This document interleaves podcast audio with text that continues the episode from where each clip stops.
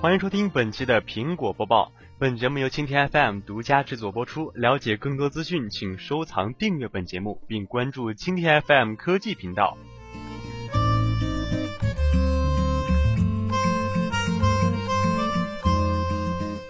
苹果手表原件成本仅为五百元。市场研究公司 IHS 周四发布了 Apple Watch 智能手机的拆卸报告。报告显示。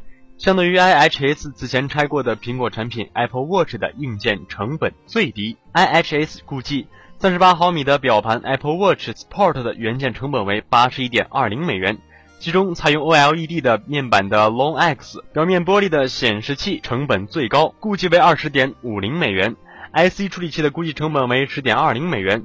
除原件成本之外，IHS 还估计的制造成本为二点五零美元。因此，总的原始成本为八十三点七零美元，但 IHS 并未对不锈钢的版面和黄金版 Apple Watch 进行拆解。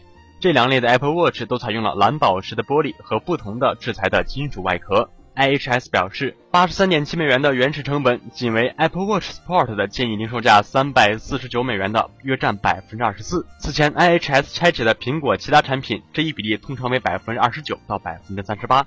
这意味着 Apple Watch 的应当有着更高的利润率。然而，在本周的财务电话会议上，苹果表示，Apple Watch 的利润率要低于公司的平均水平，至少在开售的首个季度是如此。IHS 的高级分析师凯文·凯勒表示，第一代产品在推出之初的零售价远高于硬件成本，这很正常。由于零售价总随着时间逐步下降，而 Apple Watch 这一比例要远低于 iPhone 6 Plus 和其他产品。因此，如果 Apple Watch 的销量对用户来说兴趣保持一致，那么将非常有利于苹果的利润。三天前。苹果的 CEO Tim Cook 曾表示，通过拆解估计苹果的产品成本并不标准。通过拆解来估计产品的成本与实际情况有很大差异。我从未见过此类的估计是准确的。这样的拆解仅关注原件的成本，但并未考虑到产品相关的其他大笔费用，例如研发、广告、软件和渠道的分销费用。因此，使用原件成本来研究利润并不可行。IHS 的报告显示。Apple Watch Sport 采用的是东芝的八 G 闪存，来自于美光的五百一十二兆的 RAM，以及其他由博通、意法半导体、恩智浦半导体所创造的元件。此外，此款产品采用的是来自于意法的半导体，而不是美正的加速剂和陀螺仪。